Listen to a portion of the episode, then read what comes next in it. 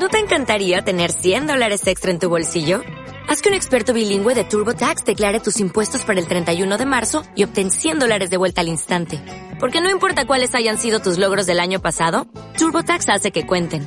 Obtén 100 dólares de vuelta y tus impuestos con 100% de precisión. Solo con Intuit TurboTax. Debes declarar para el 31 de marzo. Crédito solo aplicable al costo de la presentación federal con TurboTax Full Service. Oferta sujeta a cambios o cancelación en cualquier momento.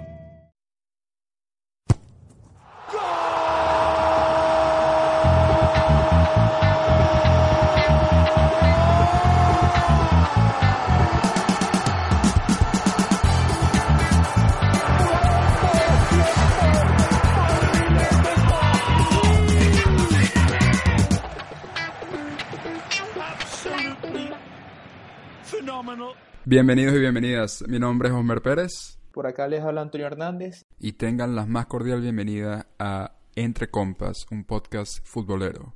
Y nuestro primer capítulo, compa, finalmente, después de tanto tiempo hablando con este proyecto, meses o años, eh, bastante contento que finalmente lo estemos, lo estemos poniendo en práctica. Y la idea de este podcast es tener un espacio para discutir principalmente fútbol, que es la pasión de, nosotros, pero también cubrir no solamente los temas del momento del fútbol, sino también algo que sentimos que quizás no tiene mucha cobertura hoy en día en, en podcast, que son los fantasies. Qué mejor momento para arrancar que la Champions que se viene la próxima semana. Y la idea de este primer capítulo piloto es eh, justamente dar consejos y cuáles son las mejores quizás cartas ocultas en los equipos los mejores jugadores que podemos considerar para, para este fantasy y probablemente los fantasies de otras ligas europeas, compa. Así es, bueno, ya se acerca esa época maravillosa del año, compa, donde empieza lo que es la Liga de Campeones, la más bonita de todas, la que, la que a todos los, fanáticos del fútbol nos, apasiona un montón. Y bueno, como dices tú, qué mejor momento ahorita que, que además que empezar con el Fantasy de esta Champions, que además ha venido creciendo muchísimo cada vez que uno ve cada año aumenta la cantidad de participantes en estas ligas y bueno, sabemos que si bien nosotros tenemos un montón de años jugando a esto del fantasy, hay un montón de gente también que está empezando y que seguramente puede usar nuestros tips y entender un poco más de, qué va este juego, ¿no? Y divertirse con sus amigos y bueno, siempre está ahí como que, tú sabes, el orgullo y, y el quién sabe más de fútbol. Sí, sí, y bueno, y y un muy buen punto que, tomas ahí, es decir, en nuestro, nuestro background no somos periodistas, aquí somos, no somos futbolistas, tampoco somos futboleros, creo que, hay, una, hay una diferencia. Eh, hemos intentado jugar al fútbol por mucho tiempo, todavía no he colgado las botas yo, yo ¿tú colgaste las botas ya? Yo, yo estoy casi, estoy semi retirado, ya que juego casi que juego exhibición y, de vez en cuando cuando falta uno, ¿sabes? Cuando falta uno, uno como que hace, hace el sacrificio. Ya estás en la transición al equivalente del softball. Yo estoy en la transición ya del softball porque estoy jugando fútbol sala. Yo creo que ya hice la transición yo. está bien, está bien. Sí, ya uno, ya uno trata de correr menos, pero ahí vamos. Pero eso sí, la pasión por el fútbol y por, por las ligas eh, élite de Europa, bueno, eso seguirá por siempre con nosotros. Este, lo que es el fútbol sudamericano, el fútbol latinoamericano en, general. Sí, y bueno, y también es eso. Sí, no, es verdad, no somos periodistas, pero ¿por qué eh, alguien quisiera escuchar lo que queremos decir. Y es justamente porque sentimos que en, los podcasts y en los foros que existen hoy en día, puede que haya una falta de, realmente de discusión. Algunos tópicos que sería interesante discutir y analizar, que, que normalmente cuando buscamos en, programas de, periodismo de fútbol, no, no se cubren. Entonces, ese tipo de cosas yo creo que pueden ser una oportunidad que, vemos y unir eso, como estábamos comentando antes, al tema de, del fantasy, que, que siempre todos los años estamos ahí y sé que mucha gente estaría interesada en escuchar que cómo se puede hacer de la mejor manera un, un equipo del fantasy. Entonces, em, como estábamos hablando, bastante contentos, pero bueno, empecemos, eh, si estás de acuerdo, compa, de lleno con, con este primer capítulo. Eh, la idea de este primer episodio entonces va a ser cubrir la Champions 2019-2020. Ah, eh, vamos a empezar con un análisis o la propuesta es escuchar también cuáles son las predicciones que tenemos eh, Antonio y, yo de cada grupo, con un análisis de, en general de cuál puede ser el primer, segundo y quién iría a la Europa League. Entonces, como, como lo vamos a hacer es, vamos a, para no hacerlo muy largo, vamos a dividir la discusión en, en dos capítulos. En este capítulo hablaremos entonces del grupo A al grupo D y en el segundo capítulo hablaremos del grupo E al grupo H poniendo toda la, la, base entonces para la discusión de, de, ese tercer capítulo, compa, que va a estar bien, bien divertido de cómo armar el fantasy eh, en base a las discusiones que seguramente saldrán de, de estos dos capítulos. Bueno, sin más preámbulo, vamos a empezar a nuestro primer segmento oficial en este podcast, compa, si te parece. Vamos Adelante. A, sí, vamos a escuchar entonces, eh, vamos a entrar de lleno en la Champions League 2020.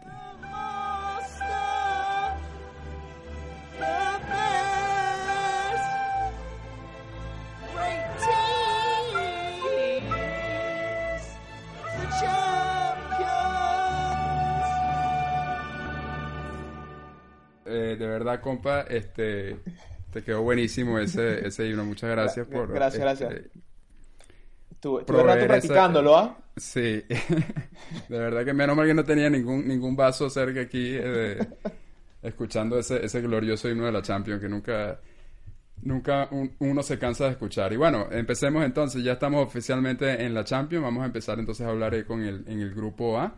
¿Quién está en el grupo A? Empezamos entonces el Paris Saint-Germain, Real Madrid, Brujas y Galatasaray. Eh, aquí, si me permites, compa, voy a empezar a, hablar de lo, que, lo que pienso de este grupo. El Paris Saint-Germain em, me parece que tiene un equipazo de este, esta temporada, la verdad. Me parece que em, el drama con Neymar creo que fue bastante cansón para, para muchísima gente y para muchísimos fanáticos como de cuatro clubes diferentes incluyendo por supuesto la gente del Paris Saint Germain, pero con Neymar finalmente quedándose, terminan armando tremendo, tremendo equipo. Y si queremos más drama aún, en mi opinión, ahorita tienes a Wanda yendo hacia París también. y eso le puede agregar más drama aún con Icardi. Pero bueno, yo a mí lo que me llama la atención con este equipo es ahora imaginarme es cómo se van a entender, porque en papel tú ves que es un equipazo y tiene muchísimas estrellas, muchísimos jugadores, Ahora, eh, quisiera realmente ver cómo se van a entender Icardi, Neymar, Cavani, Mbappé. Em, y de llegar a entenderse y de llegar a jugar bien, yo creo que definitivamente es un, claro candidato al título, con su área gris, en mi opinión, que puede ser ese medio campo o el área defensiva, que es donde a veces lo ha dejado mal al Paris Saint Germain.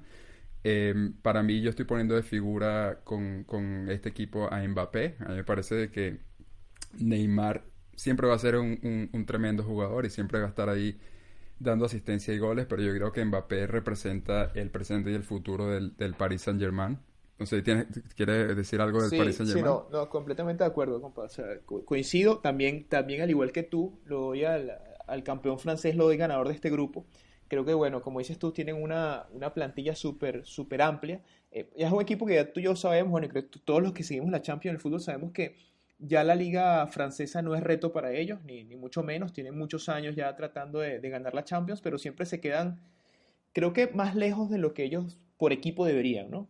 En este caso, de acuerdo contigo, si, si con el, el drama de Neymar era poco, bueno, ahora con esta parejita de Icardi y, Wanda creo que, que, hay un riesgo ahí de, de, más drama, pero bueno, fíjate que además eh, eh, están dándole, digamos, espacio a muchos jugadores jóvenes en lo que es mediocampo y defensa, porque en sí, ya de por sí es una plantilla bien completa y creo que la única adición importante o notable de nombre es esta de Icardi, ¿no? O sea, más pólvora para el ataque, que como dices tú, ya la pregunta es, oye, ¿y quién va a jugar? O sea, ¿quiénes van a ser las figuras allí?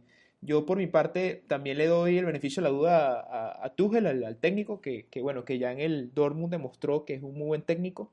Y creo que hay que darle tiempo, su segundo año, y bueno, creo que este año probablemente vamos a ver un poco más de la mano de él y, y de cómo ha, va a ir reconduciendo este equipo. Así que, como dices tú, eh, yo lo veo también ganador de este grupo y, y si esta gente se acopla y empieza a jugar fútbol y Neymar, que seguramente va a tratar de callar la boca a los críticos y demostrar que él es un fuera de serie, pues creo que si todos esos factores se conjugan, probablemente tengamos ahí un, candidato. ¿ah? De acuerdo, y, de acuerdo también que, que, el técnico, yo he escuchado a mucha gente hablando justamente de que no es el técnico adecuado para llevar al Paris Saint Germain a ganar la Champions, que es lo que quieren. Y a mí me parece que yo lo veo también, yo estoy de acuerdo de que yo creo que él sí tiene la calidad y, y, el hecho de, que parezca como, lo vean como underdog, yo creo que más bien es mejor, porque necesitan es alguien que tenga carácter con tanta, tanta gente, tanta diva que tienen en ese equipo hoy en día.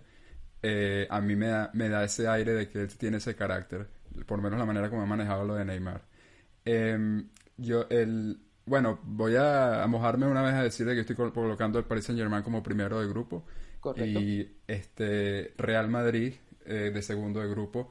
El Real Madrid yo, ha sido bastante interesante porque eh, no solamente la pretemporada que no fue muy buena para ellos, pero el arranque que sí ha sido relativamente bueno, eh, definitivamente mucho mejor que el del Barça. Pero lo más curioso, lo que más me llama la atención es que es la vieja guardia la que ha mantenido a flote el, Real Madrid. Eh, tuvieron muchísimos fichajes que en mi opinión son bastante de, cartera, bastante de lujo, pero son buenos fichajes. Me parece que se reforzaron bien en las líneas.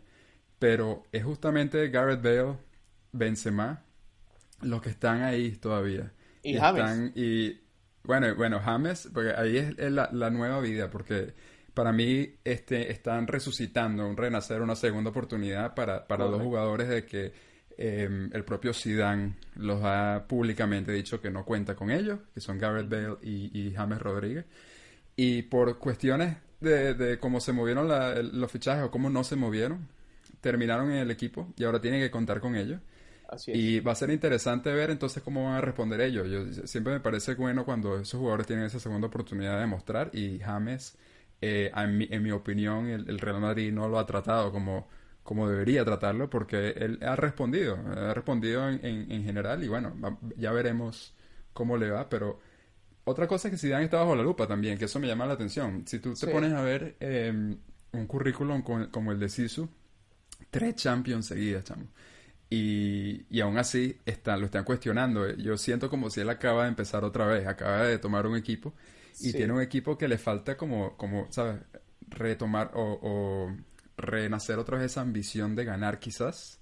Em, todavía tiene la misma base del equipo que, que, ganó y quizás eso es, es momento de, de renovar y de cambiar, pero el Madrid siempre es el Madrid, siempre va a estar ahí entonces, eh, la parte, la única parte que yo veo como que me llamaría la atención saber es qué va a pasar con, con esos fichajes, sobre todo los dos que a mí me, más, me llamaron la atención, que fueron Hazard y Jovic, eh, cómo van a, unirse con, con, el equipo. Y figura, para mí la figura de, por lo menos si estamos hablando de la Champions de la primera fase, es Karim Benzema, la vieja guardia. con ese me voy yo. Para mí, Karim Benzema va a estar ahí y yo creo que se la está poniendo bien difícil a, a, Jovic para, para empezar. Eh, compa, de acuerdo contigo, este, también yo estoy poniendo al Madrid de segundo, de segundo en el grupo. Eh, siento que de cierta forma este, no hemos visto todavía, ni, en el, final de la temporada anterior, ni en el comienzo de esta, cómo es este nuevo proyecto de Zidane sin Cristiano, ¿no? Que, que, era otra cosa, que siempre fue un factor determinante. Eh, no lo hemos visto en gran medida porque, bueno, por las lesiones no han dejado que los fichajes, en particular Hazard, que es el fichaje, digamos, de, renombre, de lujo, la figura, se haya mostrado. Apenas hoy, hoy eh, sábado, eh, debutó finalmente con el Real Madrid. Eh, va a ser interesante ver, cómo dices tú, cómo se acoplen, y yo estoy de acuerdo contigo, justamente que ahora las figuras son los que en teoría estaban más idos, que todavía que estaban casi más fuera del equipo que adentro, ¿no? Bale, James y Benzema. Karim lleva cuatro goles en cuatro jornadas de liga y está de verdad que está de gracia, ¿no? Este, y bueno, tú sabes que los delanteros son de, rachas y son de gracia, entonces también creo que es un buen momento para, para Karim. Yo creo que el Real Madrid fichó muy bien, fichó jugadores jóvenes en posiciones que necesitaba reforzar.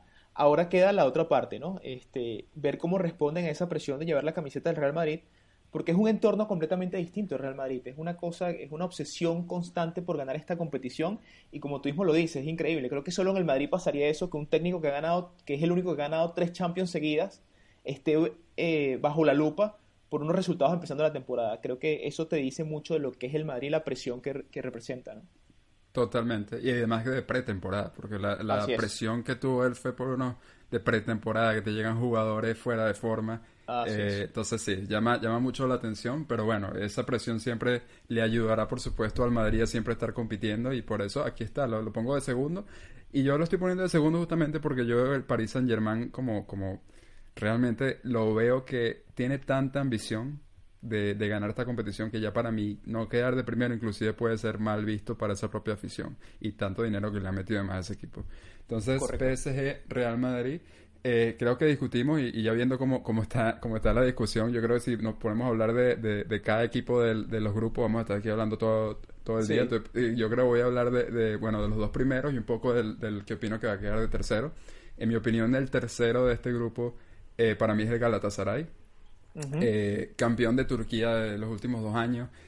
Para mí, yo cuando veo ese equipo, para mí también tiene un equipazo. O sea, si, si, tu, si estuviésemos jugando un partido de FIFA y nos ponemos una regla de que no podemos elegir ningún equipo cinco estrellas, yo creo que elegiría el Galatasaray. Tiene un trabuco, como decimos en, en, Venezuela, y realmente, bueno, Falcao eh, lo recibieron, como en su momento recibieron a Drogba. Eh, Correcto. Me parece que, que, puede tener una segunda vida el, el Tigre, ojalá que le vaya bien. Em, pero nada más con Falcao, a Feguli, Seri. Eh, yo tengo aquí uno que tengo marcado como que ojo con, con el, la persona que, que, el jugador que siempre me recuerda un poco a, a Samuel Eto'o, que hay que verle realmente que, cuál es la verdadera edad que tiene, que es Ryan Babel. Ah, em, claro. Para mí, Ryan Babel, eh, a donde va, siempre está eh, marcando goles y siempre juega bien. Y aquí está llegando a Galatasaray y ya ha marcado goles también. Entonces, para mí, ese es como que lo pongo como, como una fichita y, para discusión también con el tema del fantasy, de, cuáles pueden ser esos jugadores que, que vale la pena eh, ver. Entonces, para mí, PSG, Real Madrid, Galatasaray y Brujas en este primer grupo. Yo creo que el Brujas no, no va para la Europa League y me interesa realmente ver qué es lo que va a hacer el Galatasaray contra el PSG y, Real Madrid. Mira, este, que la gente no crea que esto, que esto va a ser constante, ¿ah? pero en este grupo la pusimos igualita. Eh, también, también el Galatasaray me parece que va a ser el tercero. Este, creo que es un equipo que, que puede darle batalla a los dos primeros, sin que eso signifique que ponga en riesgo la clasificación de estos dos. Eh, un dato interesante, compa, que, que encontré por ahí fue que hicieron eh, prácticamente 14 incorporaciones hizo el Galatasaray con apenas 9 millones de euros.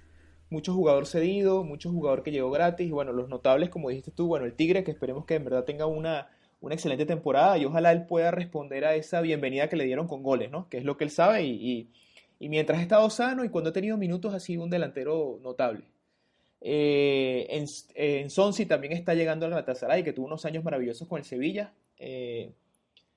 Eh, también en Remor, que digamos que era como que el niño prodigio del fútbol turco que estuvo en el Celta, pero bueno, ya ha tenido, tuvo varios problemas de conducta, llegando tarde a los entrenamientos, falta de disciplina. Ojalá entienda que esta es otra oportunidad que tiene y, digamos que con ese talento que, que, ha mostrado destellos, ha mostrado ese talento, pues que sea constante y ojalá lo pueda tener.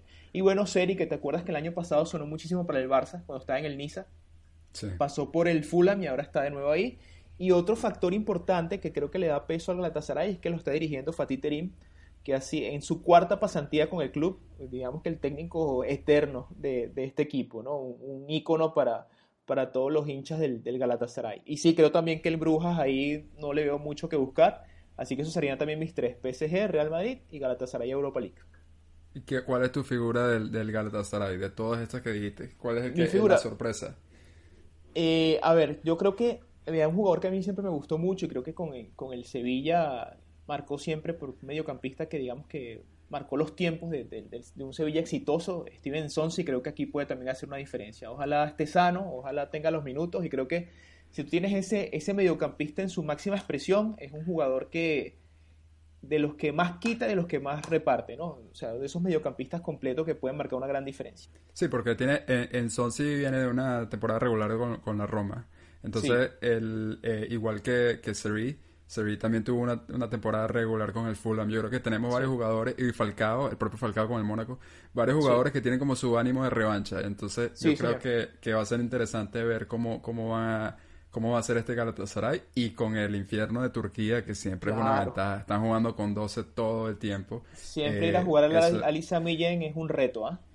Entonces sí, este va a ser bastante interesante ver, ver lo que va a hacer el Galatasaray. Pero de acuerdo, entonces estamos 100% eh, alineados con... En el, A estamos igual, ¿ah? Vamos a ver, vamos a ver qué, qué, sorpresas salen por ahí. Perfecto, voy a empezar, si, si me dejas también con el grupo B. adelante. Em, el grupo B. Bueno, eh, tienes, tienes al, este grupo está conformado por el Bayern Múnich, el Tottenham Sports, Olympiacos y el Red Star.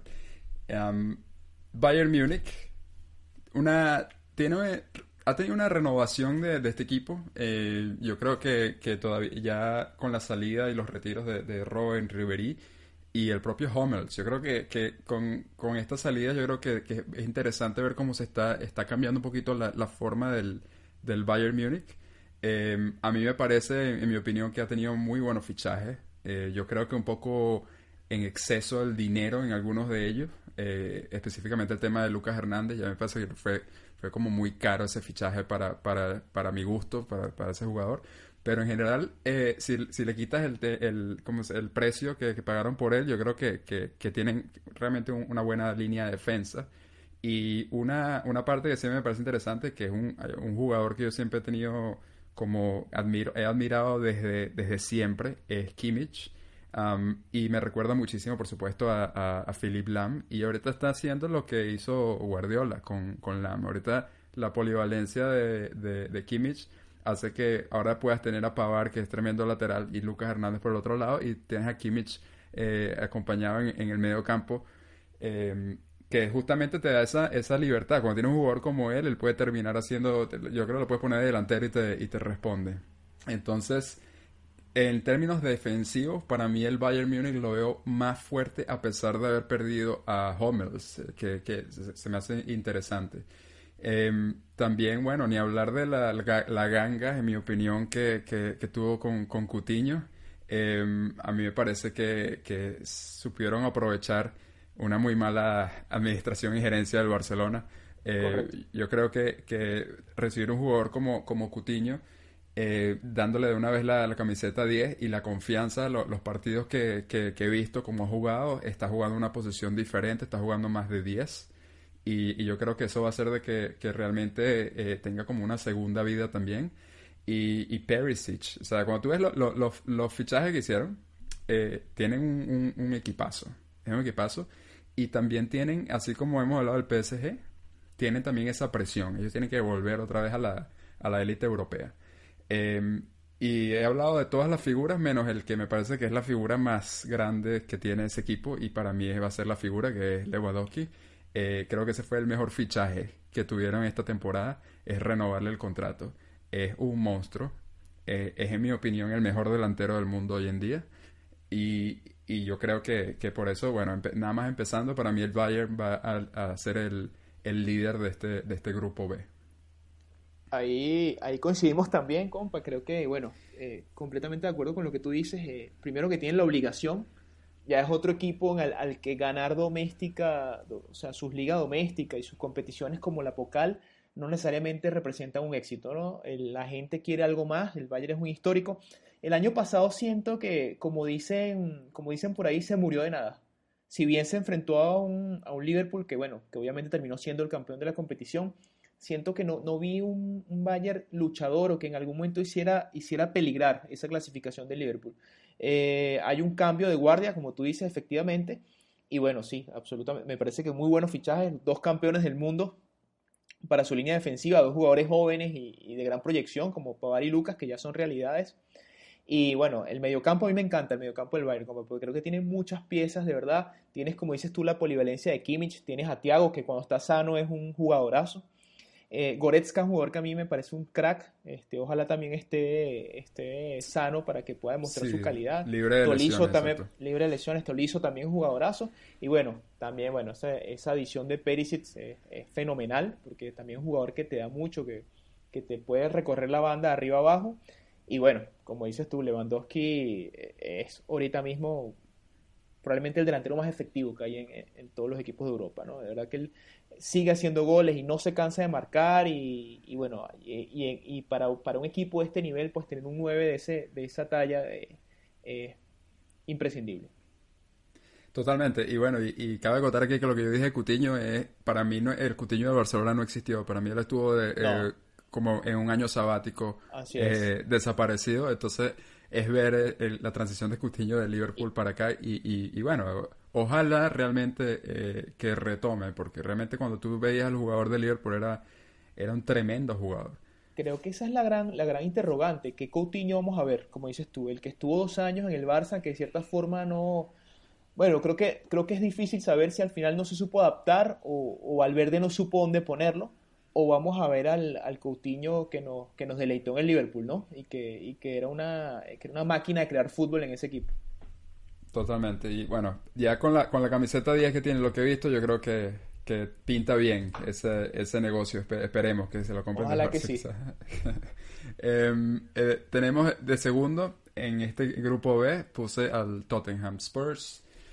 El, Tottenham siempre ha sido un equipo que, que, es medio difícil de leer en mi opinión. Eh, sobre todo los, que, los que juegan, o los que jugamos el fantasy de la Premier eh, van a entender lo que yo digo. Es un equipo que, que puede hacer lo mejor unas, jornadas y de repente te sale con unos resultados que, que, te sorprenden.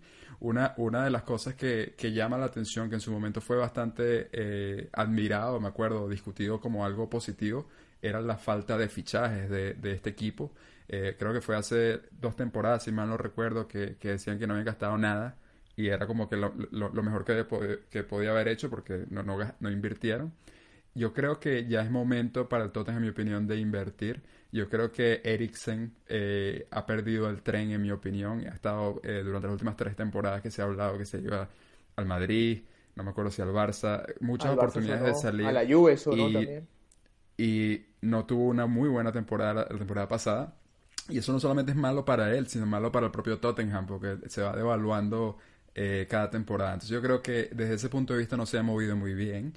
Pero en este grupo creo que tuvo un poco de suerte eh, de haber tocado en, un grupo con el Olympiacos y el, Red Star, porque yo todavía lo veo eh, pasando de segundo. Eh, como dije, no hay muchas caras nuevas y la salida, me llamó mucho la atención la salida de Trippier, em, que está teniendo de momento una temporada, un inicio de temporada impresionante con el Atlético. A mí me parece que es muy, muy buen jugador. Em, y no me parece que, tienen un recambio o, alguien que tenga tanta, tanta proyección y además de cobro de tiros libres, que es lo que él tenía en, el Tottenham. Em, a pesar de eso, eh, tienen a Harry Kane, que siempre te va a responder, siempre va a estar ahí haciendo goles. Y em, por eso me parece que el Tottenham siempre va a ser un, peligro en el ataque. Y la figura para mí, no voy a colocar a Harry Kane, sino al que realmente me parece que es la gran figura de este equipo, que es Son Heung-min.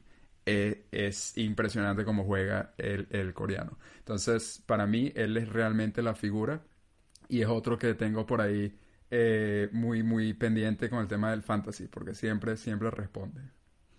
Sabes que a mí algo que me sorprende del, del Tottenham es que siempre para mí fue como un equipo que vivía en cierto limbo, ¿no? O sea, como que ni tan malo para estar abajo en la tabla, pero ni tan bueno para competir a los grandes de la Premier. Y, recuerdo que por muchos años eso es lo que reclamaba su afición.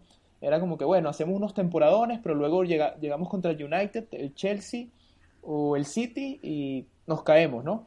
Y bueno, increíblemente el año pasado dio un salto de calidad y hay una cosa que, digamos que un paradigma que de cierta forma el Tottenham a mí me, me, me tumbó un poco el año pasado, que es que yo siempre he pensado que esta competición requiere de plantillas bien profundas, ¿no?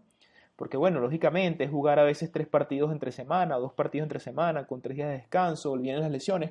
Pero yo siento que este equipo con un muy buen once y sin mayor profundidad de, banca, más allá que bueno, Lucas Moura tuvo, tuvo un campeonato, una, una Champions espectacular y contra el Ajax, bueno, al Ajax él solito se lo, se lo cargó. Este, Oye, este equipo en verdad llegó a la final eh, y creo que es gran mérito de su técnico, de Pochettino. Creo que el, tipo entiende cuáles son sus piezas, entiende qué es lo que tiene que plantear en cada partido. Eh, aún así, también creo que va a ser segundo en este grupo, eh, porque, por lo mismo, porque creo que, tiene una mucha, mucho mayor profundidad el, el Bayern, ¿no? Pero igual lo pongo ahí al, al Tottenham pasando de segundo en este grupo. También, pues, bueno, espero que no tengamos los mismos resultados en el segundo. Nada más voy a decir rápido mi tercer y cuarto. Olympiacos de tercero y Red Star de cuarto. Ese es mi orden en el grupo B. Entonces, Bayern Munich, Spurs, Olympiacos y Red Star. De acuerdo, 100% también. Eh, último, el, Estrella Roja no, no va para nadie, le creo. Creo que eh, tenemos un problema que tenemos que tener eh, a un Fighterson o, o, alguien aquí generando un poquito de polémica con, con su comentario. Vamos a ver cómo termina. Yo creo, porque polémica por ahora no hay. O sea, algo que me, que me llama, creo que algo chévere, ojo, y, y sin desmeritar el fútbol y demás, creo que, bueno, eh, creo que es una experiencia chévere siempre ver al público la estrella roja, ¿no? Siempre el recibimiento que le dan a su equipo y, digamos que el apoyo que le dan es, algo bien, bien pintoresco, bien chévere. Los, estos mosaicos que arman, es impresionante. Entonces, que, bueno, creo, que le, creo que le van a dar un ambiente bien chévere al grupo, por lo menos, ¿no? Ojalá puedan competir futbolísticamente, pero creo que mi predicción es que no, es que no van a pasar ni siquiera Europa League. Buenísimo. Sí, aquí yo creo que no, no, no hay más que discutir en, mi opinión. Estamos de acuerdo también con el grupo B. Em, ¿Quieres empezar con el grupo C? Sí, sí, te, doy mis comentarios del grupo C. Bueno, el grupo C está conformado por el Manchester City, por el Atalanta, eh, por el Shakhtar Donetsk y por el Dinamo Zagreb. Acá, bueno, este, creo que es un grupo que de calle se ve muy, muy abierto y creo que es muy favorable para el Manchester City. No debería tener problema ninguno para, para calificar de primero y bueno, cuidado no hacer 18 puntos, ¿no? Un pleno. Porque, primero porque, bueno, se ha venido viendo muy bien el, City en la Premier. Este, hoy tuvo un tropezón, ¿no? Un tropiezo ahí importante pero, pero el resto del equipo cada vez parece que funciona mejor. Eh, y como mi, mi, pregunta será, ¿será que la cuarta es la vencida para Pep? Porque bueno, este es otro equipo también que digamos que muy en línea con lo que hemos hablado de PSG y Bayern, tiene una obligación ya europea. El año pasado arrasaron en, en, en, Reino Unido, o sea, ganaron todo, todo lo que es Inglaterra, todo lo que es Premier, FA Cup y la, la Copa de la Liga, la Carabao Cup también la ganaron, pero sigue faltando ese último paso en la Champions, ¿no? Y dices tú, bueno, ¿qué es? Bueno, en este caso, a diferencia de lo que te decía el Tottenham, no es plantilla, porque el, el City tiene para más tres equipos y competitivos todos, ¿no? Este año se gastaron, no hicieron tantas incorporaciones como otros años, pero digamos que la incorporación que hicieron, pagaron una buena plata por él, que fue Rodri, que para mí es un jugador de verdad impresionante, eh, que va a ser un jugador probablemente de mucho provecho para la selección española y para este City, porque bueno, tiene mucha calidad, es muy joven. Entonces, bueno, y hicieron un trueque también bien interesante, que es que mandaron a Danilo a la Juve por Cancelo, que me parece también un excelente lateral. Ahora ya sí tienes como que, bueno, no sé si escuchaste por ahí las declaraciones de Mourinho que le preguntaron quién eran los favoritos para ganar la Premier, ¿no? Y nombró sus tres favoritos. Dijo, bueno, el City, el Liverpool y la banca del City. no he escuchado, no he escuchado. Estoy completamente de acuerdo porque el equipo, la plantilla es tan amplia que en verdad tienen equipos para competir en todos los frentes. Este es un equipo que ha hecho 198 puntos en las últimas dos ligas, lo cual es una locura. Y bueno, obviamente mantuvo a la mayoría de sus jugadores. Eh, hay un montón de jugadores de calidad que no tienen los minutos que, probablemente merecen, como por ejemplo Riyad Mahrez, que me parece un, jugadorazo. El mismo Leroy Sané sonó mucho para irse al Bayern. Se lesionó en, la pretemporada y creo que eso paró, paró la salida, pero al final este City mantiene toda su base, este, sus jugadores tuvo hace poco también una lesión grave de, de Emerick Laporte, lo cual es, grave para el equipo porque, porque es una de las piezas importantes para, para Pepe en la defensa. Pero este equipo no debería tener problema combo para ganar este grupo sin, sin ningún, digamos que sin, sin ningún tropiezo. ¿ah? Bueno, sí, totalmente de acuerdo de, que va de primero en el grupo. Em, me llama la atención, una, una, una, cosa que me llama mucho la atención con el City, eh, de eso que dijiste, los dos equipos, es la calidad, no solamente la calidad que tiene en la banca, sino que el propio Mares, um, eh, Bernardo Silva, que para mí es el, un jugador impresionante eh, de Portugal, pero yo, a mí me sorprendió cuando yo veía que Sané estaba por, por salir del equipo, porque me, daba la impresión como que estaba en búsqueda de minutos, y es algo que yo no había visto en, en, esos jugadores del City. Yo estoy viendo más bien como que hay una competencia eh, sana, entre comillas, porque parece que ellos se dan cuenta que la fórmula de Pepe está funcionando. O sea, tú cuando estás intentando armar un, equipo de fantasy alrededor del City es una, es una pesadilla porque tú no sabes quién va a jugar y siempre cualquiera que juega te responde. Entonces, em, yo creo que justamente ese, esas ganas de, ganar, esa ambición que pueden tener los jugadores, pueden hacer que, a pesar de que tengas jugadores de la, de, la calidad de Bernardo Silva en la banca, aún así tengas un equipo para muchos años. Y, y yo creo, yo me atrevo a decir que sí, para mí el City es el candidato principal de ganar la Champions este año. Yo creo que ya tiene muchísimo, eh, muchísima experiencia local y ya, ya, los jugadores se conocen de una manera que, que ya están jugando casi que sin, sin, sin darse cuenta o sin, sin ver.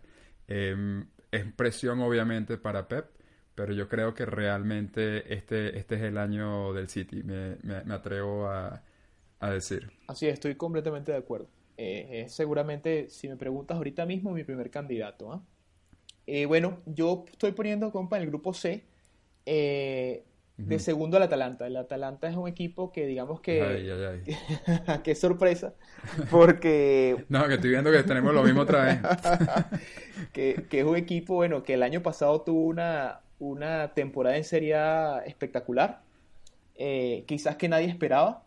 Eh, y bueno, creo que, ojo, estos equipos hay que verlo, hay que, hay que digamos que, que ver con cuidado, porque lo que pasa es que yo siento que ciertos equipos cuando no necesariamente están armados para jugar estas competiciones, luego les cuesta, ¿no? Y les cuesta, digamos que rendir en las dos. Yo me acuerdo, eh, y te voy a poner dos casos que a mí, a mí me llaman la atención, me llamaron la atención en su tiempo, que fue cuando, cuando el Celta y el Betis hace más de 10 años llegaron a la Champions, que me acuerdo que justo ese año descendieron porque digamos que los equipos no pudieron mantener el ritmo en las dos competiciones, al final terminaron como de cierta forma acostumbrados, y terminaron, digamos que de cierta forma desatendiendo la liga y bueno, ya luego quedaron, digamos que con distancias o con relegados en las tablas, ¿no? Ojalá el Atalanta no sea un ejemplo de esto. Tiene un, plus, creo yo, que, que, es que mantuvo, digamos que a, a su, a su tándem de ataque, que es el Papu Gómez, que bueno, es un asistidor fenomenal y Dubán Zapata, el colombiano que el año pasado quedó como segundo, segundo en, en la clasificación del Capo Cañoneri en la, en la Serie A por detrás de, de Y ahora hicieron la adición además de Luis Fernando Muriel, que Luis Fernando Muriel es un jugador que es bien irregular, pero que ha dado destellos de que es un jugador muy capaz, ¿no? Y yo creo que con esos tres, este, más la, digamos que la, el equipo que prácticamente se mantuvo con respecto al año anterior, pueden, pueden tranquilamente entrar de segundos. Y bueno, tú sabes que además para estos clubes trascender en la Champions económicamente es, una maravilla, es, muy bueno. Entonces, ojalá el Atalanta sea, sea ese caso, ¿no? Totalmente de acuerdo. Ahí estamos que hasta los nombres que tenía aquí en mis notas son, son los mismos. El Papu Gómez, Dubán Zapata, manteniendo, eh, manteniendo a los dos fue este, muy positivo para el Atalanta.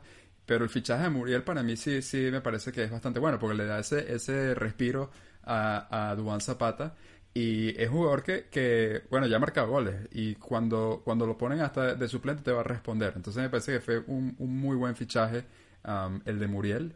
Pero también es un tremendo punto el, que dice es el del Atalanta y lo que puede hacer, el, impacto que puede tener en su temporada. Porque eh, es verdad cuando tú eh, ves los grupos y ves el nivel de temporada que tuvo la semana, el, el año pasado, eh, todo el mundo está pensando de que el Atalanta va, va a dar que hablar pero uno nunca sabe un debutante realmente cómo, cómo va a terminar siendo. Entonces, en papel, y tú ves los jugadores, tú piensas, sí, tiene, tiene tremendo equipo, pero vamos a ver, porque de repente aquí la sorpresa se puede dar ahí. Tuvieron suerte también que creo que el Shakhtar ah, y el Dinamo estando en el mismo grupo, quizás tienen, eh, le dan ese, de una vez ese papel de, de favorito a clasificar a la, a la siguiente fase. De acuerdo. Y bueno, Esperemos a ver si, si, estamos de acuerdo con el, con el tercero del grupo C, el que se va a Europa League. Yo creo que aquí obviamente también pesa un poco la experiencia en Europa y ah, Shakhtar. Yo estaba esperando que era el Dinamo ahí para tener diferente. No, creo que, creo que el Shakhtar, este, bueno, sabes que digamos que es un invitado constante a, a la Champions no siempre trasciende de grupo y bueno, creo que en este caso tiene esa ventaja contra el Dinamo. El Dinamo tiene una particularidad que es que en las últimas dos participaciones de Champions, donde ha llegado a fase de grupo, siempre fue último. Y, o sea, de 12 partidos que jugó en esas dos Champions, Compa ganó uno y creo, que perdió 11. Entonces... Mm, me, lanzaste, ese dato, no, me lo esperaba ahí, Mr. Chef. Entonces, oye, creo que está difícil ahí y el Shakhtar yo creo que parte con ventaja para, para ser tercero. Eh, hicieron un fichaje que en el fútbol ucraniano es bien, bien, bien importante, que fue Konoplianka. Después que pasó por Sevilla y Schalke, ahora regresa a Ucrania, esta vez con el, con el Shakhtar, ¿no? Un jugador que, probablemente para este equipo marque una diferencia. De acuerdo, ahí estamos. Shakhtar y, Dinamo son, son mis, mis elecciones también ahí en ese grupo. Y por lo mismo, porque para mí el, Shakhtar es, es más la experiencia. Eh, yo creo que ha tenido mala suerte. Le ha tocado el, el City durante los últimos dos años, o son tres años. creo que las últimas dos temporadas le, ha tocado el, el, City.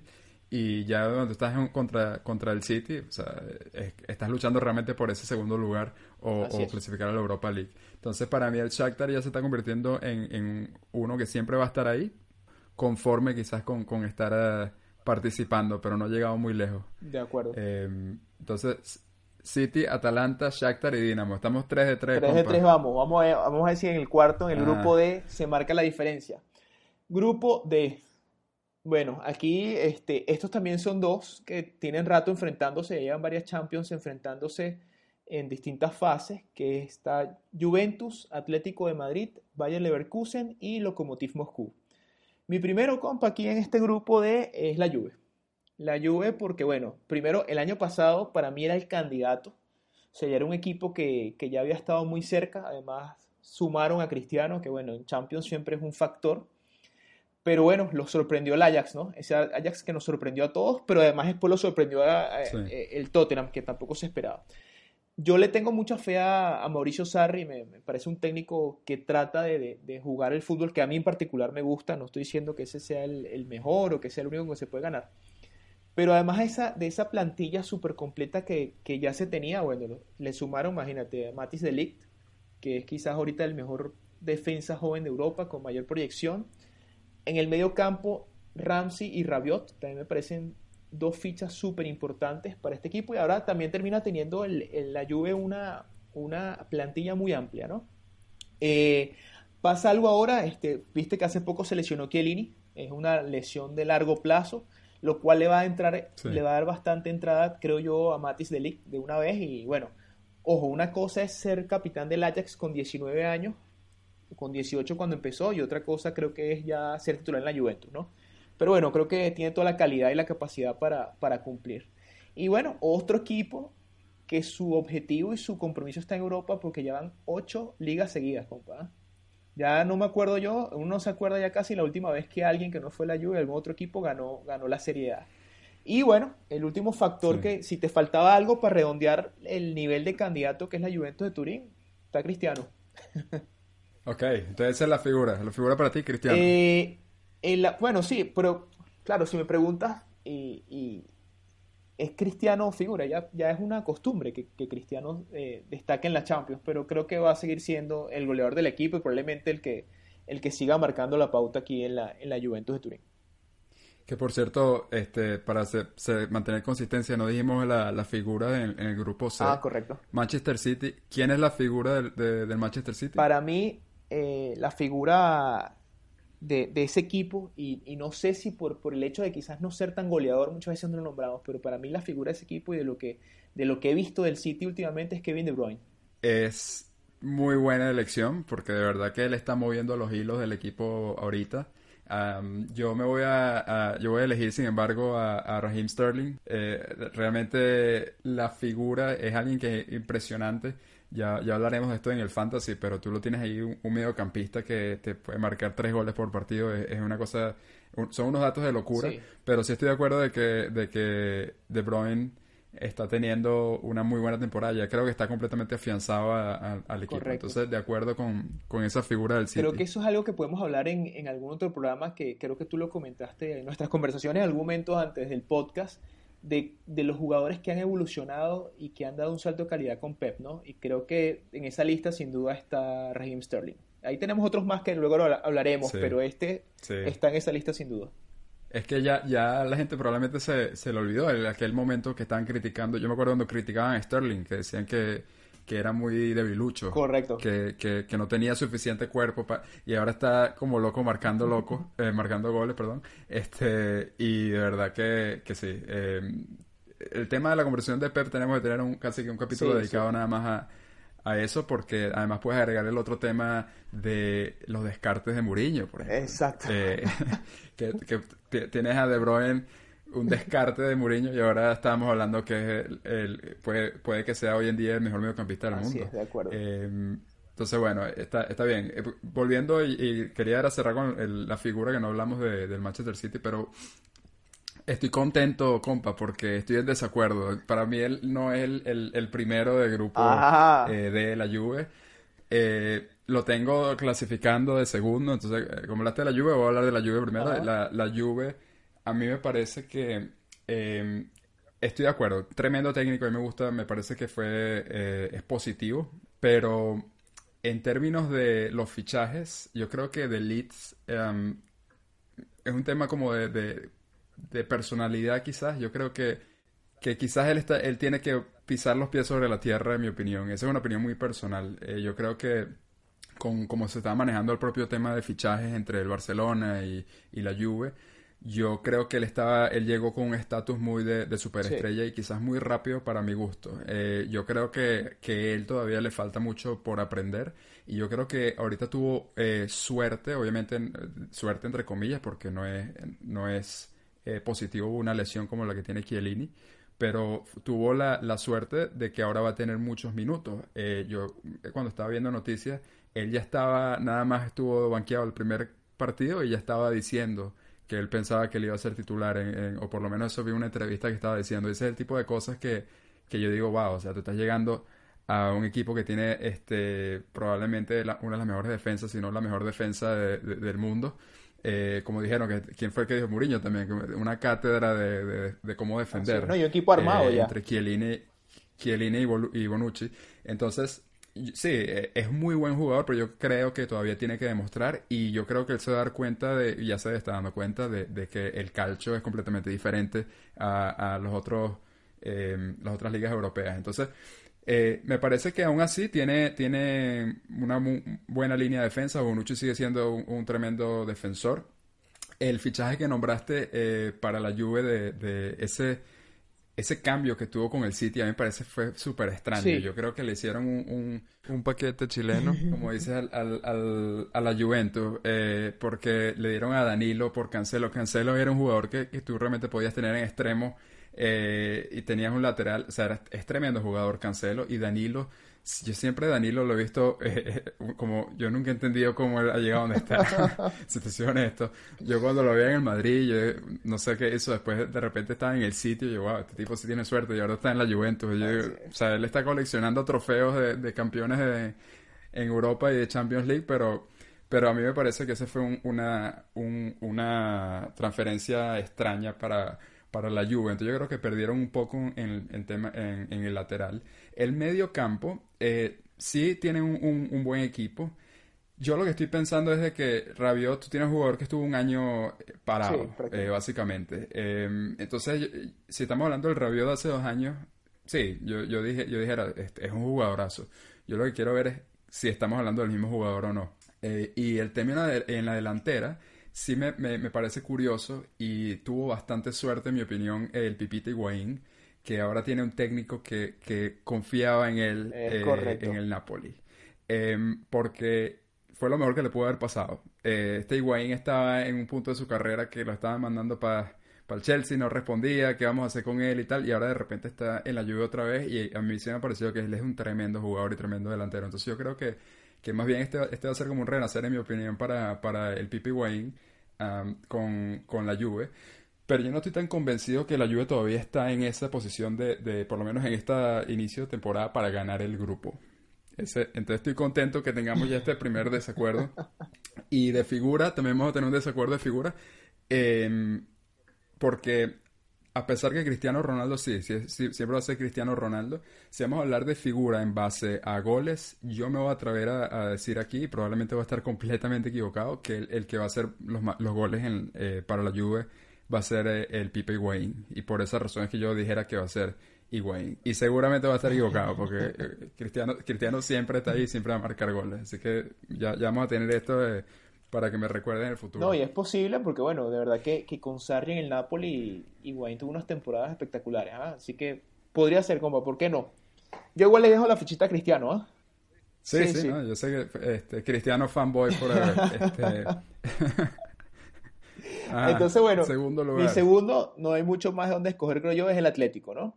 Para mí es increíble una cosa, creo que el Atlético hizo una gestión maravillosa este verano, porque con la salida de su máxima figura, este, bueno, con todo lo que sabemos, ¿no?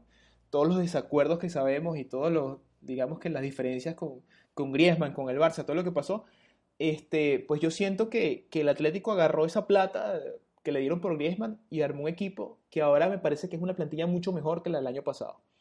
Eh, quizás no mejor en el punto de vista de no tener una figura como Griezmann, que bueno, que yo creo que es un crack, no lo pongo yo, como dicen por ahí en la mesa de los, bueno, sabes que está en la mesa los dos de arriba, viene, digamos que otro nivel donde puede que haya otros jugadores que, a ustedes les gustan. Yo creo que Griezmann está cerca de esa, no, no lo podría ir todavía. Pero bueno, ahora el, Atlético se gastó casi que lo mismo que, ingresó por, por Griezmann en Joao Félix, ¿no? Eh, digamos que fue una apuesta arriesgada porque, bueno, si bien tuvo una temporada bien importante con el Benfica, nunca se sabe, es un jugador muy joven. Pero bueno, hasta ahora lo que hemos visto, de verdad que parece que no le pesa la camiseta y a sus 18 o 19 años, creo, recién cumplido, juega como si fuese todo un veterano, ¿no? Creo que posiblemente esta apuesta le salió muy bien al Atlético y, estoy pensando que puede que en un futuro veamos esos ciento y pico de millones que pagaron por Joao Félix como una ganga. ¿ah? Me parece que, el, chico tiene todo para, para, resaltar. Hicieron una, salieron de Godín, que ya cumplió una etapa en el Atlético, este, y ficharon a Renan Lodi como lateral, a Mario Hermoso, que es uno de los jugadores jóvenes españoles con más proyección, y Felipe, que es un, defensa también con, bastante experiencia. Para el mediocampo, bueno, HH, Héctor Herrera, me parece que es una excelente pieza que, lo complementa. Eh, Llorente, que viene del Madrid, donde no tuvo muchas oportunidades, también creo que acaba de tener bastante, bastante de dónde, dónde jugar. Pero ¿por qué no los pongo de primero? Aunque me parece que tiene una tremenda plantilla. Porque sigo, si bien tengo una plantilla como esta, sigo viendo más de lo mismo. O sea, sigo viendo un equipo este, que, que digamos que está más pendiente de no recibir goles que de atacar. Siento que es un equipo que tiene para proponer mucho más fútbol. Ojo, y, y ya entendemos cuál es la, digamos que la, la doctrina del Cholo, por decirlo así, sabemos a lo que juega, pero yo siento que es un equipo que tiene para, para proponer más y sobre todo sobre ciertos rivales a, los que es superior, ¿no? Yo siento que pasó un poco en, el cruce de, eliminación directa a la Champions pasada, donde chocaron con la Juve, ganaron 2 a 0 la ida, si no me equivoco, y luego siento que en la vuelta, desde el minuto 1 la consigna fue vamos a defendernos, ¿no? Y defenderte 90 minutos contra un equipo como la Juve, bueno, creo que ahí se vio lo desastroso que fue, ¿no? Fue un 3 a 0 en contra, si, si mal no recuerdo. Y por eso, porque, porque siento que aunque haya muchos mejores jugadores, siento que el Atlético sigue jugando un poco a lo mismo, ¿no? Y que a un poco lo mismo es quedarse muchas veces. Es un equipo que a la contra es letal, pero siento que muchas veces cuando está en ventaja o cuando se le pone la situación de cara, se tira atrás muy temprano. Yo siento que eso es algo que, sigue, que sigue presentándose y por eso para mí no es primero, por eso para mí es segundo el grupo. ¿ah? Bueno, está, está bastante interesante y, puedo entender el, punto porque es verdad. El, Atlético no me parece que ha cambiado radicalmente su, estilo de juego. A mí lo que me gusta eh, del Atlético es de que cuando yo estaba viendo los fichajes de, de, esta nueva temporada, cuando tú sales de, de Grisman y Godín, nada más, por decirte ellos dos, que estás saliendo de tu capitán, bueno, de tus dos capitanes, de hecho, pues, el primer y segundo capitán, Em, tú dices, estás, estás desarmando casi que la estructura de, o, la columna vertebral de tu equipo y realmente terminaron fichando a Joao Félix. Em, nadie le estaba parando, en mi opinión, a Joao Félix por el tema Neymar. Correcto. Y yo creo que Joao Félix vino el Atlético inteligentemente y se llevó a alguien que tuvo una buena temporada. Es joven y promete bastante, como dices tú. Eh, no tiene ningún, ninguna vergüenza de, de, la manera como dribla y tú ves de que tiene una confianza que es justamente lo que, en mi opinión, lo hace la, la figura. Ya estamos hablando de, nada más tres, cuatro partidos, si contamos las pretemporadas, y, y ya está siendo considerado una figura. Entonces, por el tema de Joao Félix, a mí me parece que, que, él va a ser realmente el referente, en mi opinión, ahora del Atlético de Madrid. El Atlético de Madrid es un equipo que siempre eh, hace, logra siempre cambiar su, su, su figura eh, o su jugador principal. Correcto por periodos de, de 3-4 años y, y pareciera como que tú tienes un jugador que en el momento que, que, tú lo tienes se vuelve una figura mundial, se va y tú dices, ahora el, Atlético se, ya sabes, perdió a su jugador, a, su figura principal, ahora ya va a cambiar. Y ha ocurrido tantas veces ya que hay que darse cuenta que el cholo o la manera como se maneja desde el punto de vista de, de, fichaje, el Atlético de Madrid, son muy inteligentes, son muy buenos. Eh, tú empezó con, se, me puede ocurrir desde, desde que estaba Falcao lo que representaba Falcao para el Atlético de Madrid. Después vino el Kun Agüero. El Kun Agüero era la, figura del Atlético de Madrid. Este, ahora tienes a Griezmann, sale Griezmann. Ahora tienes, ahora llega Joao Félix. Siempre, siempre es como una, una cuestión cíclica, que por eso yo creo que ya yo le pongo la fichita y, de que va a ser realmente la, nueva figura. Y tienes otra vez el, el, renacer de, de, Diego Costa. ¿Cuántas veces podemos decir que, que puede renacer? él, a mí me parece que él tiene que quedarse en el Atlético de por vida porque es donde realmente lo entienden, es donde saben de que él, se puede meter en problemas, una tarjeta roja de vez en cuando, pero siempre va a estar ahí y, juega y se entiende muy bien. Y, y, lo nombré antes que me parece que ha sido un tremendo fichaje, que es sorprendente.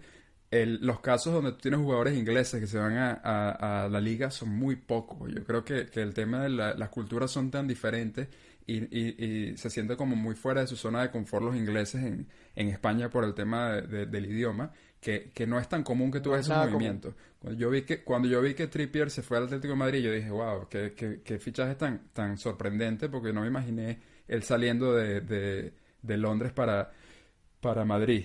Y se ha adaptado de una manera increíble. Yo, los juegos que he visto realmente me parece que, es, ha, sido el, el, mejor eh, lateral de momento, que, creo que me atrevo a decir lo que he visto de la ha Sido figura, Entonces, para mí ellos van a ser las tres figuras, van a ser las tres figuras en las líneas. Y digo, sin, obviamente sin hablar del de, mejor portero eh, del mundo. Eh, y yo creo que yo puedo decir ya que es mejor portero del mundo. Yo tenía siempre mis argumentos de que Ter Stegen estaba por ahí, pero es que yo creo que en el Atlético Oblak ya, ya él, ha hecho méritos en mi opinión para, para que él sea mejor em, portero del mundo en la actualidad. Entonces, por eso, con esos cuatro que tú tienes ahí, Oblak, a Trippier, eh, Joao Félix y Diego Costa, yo creo que tiene, que tiene un equipo muy, muy fuerte y yo creo que el Atlético va a terminar primero. Ok, y, me, parece, me parece muy válido. Y se me había olvidado ese fichaje, ¿ah? Eh, Trippier, me parece que fue, fue una... Al, momento, al primer momento a mí también me pasó como a ti, no me convenció mucho, no entendí mucho, pero viendo estos primeros partidos de Atlético, de verdad que el tipo ha sido figura y está jugando a un súper nivel, está desbordando, llegando a línea final, eh, de verdad que, se está volviendo figura, ¿no? Y bueno, como dices tú, obviamente Jan Oblak, que, que, sin duda, eso de los porteros también es un ejemplo de lo que tú dices, ¿no? La capacidad que tienen ellos de fichar y, reinventarse. Porque me acuerdo cuando se fue de Gea, que todo el mundo dijo, bueno, ahora sí, se fue de Gea, imagínate. Y trajeron un tal Thibaut Courtois. Se fue al Chelsea también por una millonada y todo el mundo, bueno, ahora sí, nos quedamos sin portero y ahora, imagínate, Jan Oblak, ¿no? Probablemente en unos años también Jan Oblak se vaya y llegará otra figura más. Exacto. ¿Y quién, quién está detrás de eso? Eh, el Mono Burgos debe ser. Bueno, y, y no, la directiva, Gilmarín, que creo que es, creo que es el, encargado de los fichajes, que, en verdad el tipo se mueve muy bien, ¿ah? porque además siento que es un equipo, compa, que no tiene la capacidad de un City o de un PSG o de un Madrid o un Barça de pagar 80 o 100 millones por cada jugador, por eso el fichaje de Joao Félix llama la atención porque digamos que no son cantidades que normalmente desembolsa el Atlético, pero como dices tú, creo que estaban muy claros de a quién querían. No escuchamos nosotros, bueno, se escuchó James y tal, pero, pero digamos que siempre el objetivo que se escuchó en todo el verano del Atlético fue Joao Félix, creo que se resolvió bastante rápido. ¿ah? Creo que llegaron con el cheque y vámonos que este es nuestro jugador. Yo creo que el Atlético también ha, logrado cambiar cómo se ve en Europa. Yo, ya me atrevo a decir de que ya el Atlético lo ven como uno de los equipos grandes. Y eso es sorprendente. Yo creo que si tú hablas con, con un hincha del Atleti eh, hace unos 10 años y le, dijeras que estuviese eh, hablando de uno de los equipos grandes y favoritos eh, para ganar grupos en la Champions League, estuviesen probablemente diciendo de que estás loco si, si están tratando de volver a la a, primera división. Este, por eso yo creo que ha sido una, una evolución increíble del Atlético de Madrid. De acuerdo. Y bueno, ya en este grupo de, este, para ir cerrándolo, mi tercero es Leverkusen, el Valle Leverkusen. Creo que por nivel de plantilla tienen para competir, para competir, pero bueno, no para trascender necesariamente, eh, pero suficiente para ir a, la Europa League. A mí hay un punto que me llama la atención de, este Leverkusen, es que este jovencito Kai Havertz, que, que lo quiero ver en acción, porque todo el mundo lo pone en la lista de los jugadores jóvenes a observar, ¿no? que eso quizás es otra cosa que vamos a hablar más adelante en algún momento de, esos jugadores jóvenes que, van a ser, digamos, van a estar en el, en el podio que hoy ocupan Cristiano, Messi, bueno, no sé, cualquier otro que quieras poner de tercero, que eso varía. Este, y este chico entiendo que, es una de esas figuras a observar. Entonces vamos a ver qué tal, cómo le va, cómo le va en la Champions. Este, y el Lokomotiv yo le diría, bueno, siga intentando, ¿no? Este, creo que este año, este año no es y, bueno, vamos a ver, vamos a ver qué tal. Ni, siquiera creo que yendo a jugar Moscú con ese frío, no creo que tampoco sea un factor en, este caso. Bueno, eh, ahí estamos de acuerdo. Leverkusen de tercero, Lokomotiv de cuarto. De momento tenemos nada más esa diferencia de, de, Juventus que lo hace interesante. Lo hace interesante porque yo estoy fiel en mis creencias del Atlético como fuerte aquí en, este grupo. Igual esto lo estamos anotando, ¿no? Estamos llevando registro y al final de la primera fase comparamos. ¿ah? No, es que esto va a ser una competencia, chamo. Este es orgullo mínimo aquí de ver quién, quién pega más. Y bueno, creo que con eso vamos a cerrar entonces este primer capítulo, compa. De verdad que eh, siempre es un placer tener esta conversación y, discutir estos puntos de vista y, estas predicciones. Pensaba que íbamos a tener bastantes diferencias. Espero que, el siguiente capítulo tengamos y veamos esa, esa diferencia. Estoy seguro que sí, porque ahí están los, los grupos que, que, están así como más difíciles de saber quién, quién va a pasar. Y bueno, recordándoles que vamos a tener nuestro segundo capítulo para discutir el, resto de los grupos. Y también no se olviden de acompañarnos en, en el tercer capítulo donde vamos a hablar eh, sobre el fantasy. Si siempre has querido saber cuáles son esos, esos tips y esos, esos trucos que, que mucha gente tiene para armar un fantasy, vamos a cubrir todo eso en, ese capítulo, empezando específicamente para la Champions. No creo que tengo más palabras por ahí, compa. ¿Tú quieres decir algo más o nos dejamos hasta ahí? No, nos vemos en la próxima para analizar los grupos que nos faltan. Muchas gracias de nuevo por acompañarnos y nos vemos en la próxima entonces.